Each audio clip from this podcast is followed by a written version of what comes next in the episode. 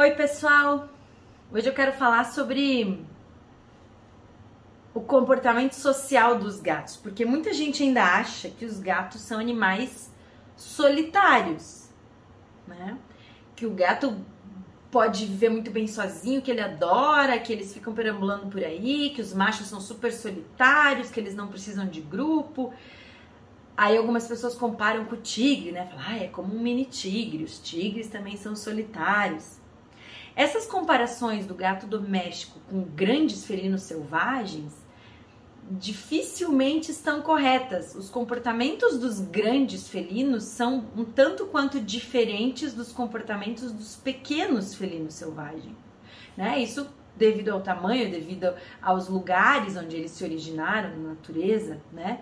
Então, o comportamento do gato pequeno do mato, do gato selvagem africano, que foi o que originou o gato, é bem diferente do comportamento de um tigre, do comportamento de uma onça, né? Talvez o grande felino com comportamento social um pouco mais parecido com o do gato doméstico seria o leão. Mas ainda assim existem várias diferenças no comportamento social de um leão em relação a um gato doméstico, né? Então, os gatos domésticos não são animais solitários. Eles são animais sociais, como espécie, então é uma espécie social. O que isso significa? Animais sociais são aqueles que realizam várias atividades de manutenção, ou seja, aquelas atividades do seu dia a dia, em grupo. Animais solitários são aqueles que não realizam atividades de manutenção em grupo, são animais que fazem tudo sozinho e que só se encontram para reproduzir? Mas até esse conceito, na verdade, vem sendo discutido e eu já li alguns trabalhos mais atuais sugerindo que talvez o tigre seja até menos solitário do que se imaginava. Né? Parece haver cuidados parentais compartilhados, que o macho não fica tão longe assim, enfim, a gente está até descobrindo mais coisas. Mas vamos voltar para o gato doméstico. Então, o gato doméstico é sim um animal social. Ele gosta e aprecia viver em grupo e ele precisa. Ele não é um indivíduo que naturalmente sobreviveria e viveria super bem sozinho.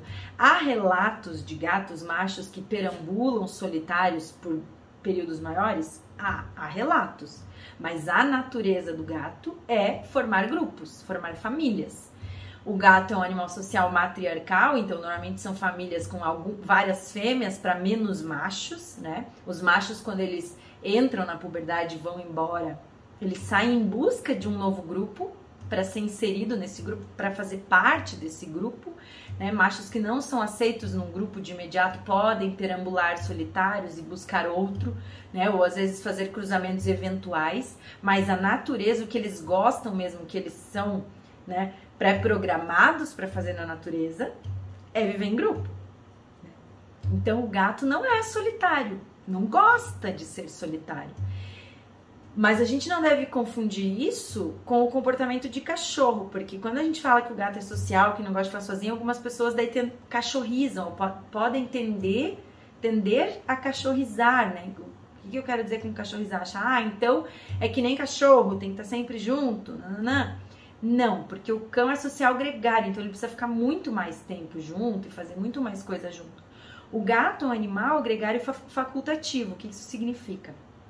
Ele fica junto em alguns momentos do dia, mas ele também gosta de fazer algumas coisas sozinho. Então ele é um animal social, ele prefere viver em grupo, então ter uma família, não viver sozinho. Mas ele, ao longo das 24 horas do dia, não vai querer fazer tudo junto, que nem um cachorro. Né? Cachorro faz assim, ó, come junto, dorme junto, toma água junto, vai no banheiro junto, caminha junto, enfim, faz tudo junto. Né? Gato não. Gato vai fazer algumas coisas junto. Gato gosta às vezes brincar junto, dormir junto, é, ficar paradinho, se lamber, ficar encostadinho, fazer carinho um no outro, né? Então eles gostam de fazer algumas coisas junto, mas eles gostam de várias vezes por dia fazer coisas sozinho. O gato prefere ir no banheiro sozinho, gato caça sozinho, gato come sozinho. Né? Então ele é um, um animal social que aprecia algumas atividades solitárias, como nós. Do ponto de vista social, o comportamento humano é mais parecido com o comportamento do gato do que com o comportamento do cão. Né? E sempre vai haver uma variação individual. O que isso significa? Assim como nós Tem indivíduos que preferem fazer mais coisas juntos e estar tá mais junto, pessoas que preferem ter mais sozinhas, mas ninguém, nenhum humano consegue viver totalmente solitário, né? Os gatos também vão ter gatos mais sociais, mais sociáveis e gatos mais na dele, né? Que quer fazer mais coisas sozinho, que, que fica mais de boa. Mas na vida, no seu dia a dia, ele precisa sim ter um grupo, uma família, para ele ser feliz, para ele poder executar todos os seus comportamentos naturais de felinos. Né? Então, uma pergunta que me fazem muito: então é indicado quem tem um gato ter mais de um? Sim. É indicado quem tem um gato ter vários gatos? Não, porque os grupos que eles formam são pequenos. Né? Então, grupos bem pequenos. O que, que são grupos pequenos? Dois gatos, três talvez. Quando a gente começa a ter mais, começa a dar conflito, começa a dar confusão, né? E um gato sozinho pode ser feliz? Pode, porque na verdade ele mora com pessoas. Né? Até que ponto ele vai sentir falta de interagir com outro gato? Uns mais, outros menos, né? Eu particularmente acho que os gatos se beneficiam bastante de ter um amiguinho gato, né? Mas quando ele mora com pessoas, ele não está totalmente sozinho. Né? E é por isso também que a gente nunca deve deixar o gato sozinho longos períodos, nem viajar e deixar ele sozinho, porque ele não é um animal solitário, tá bom? Beijo grande.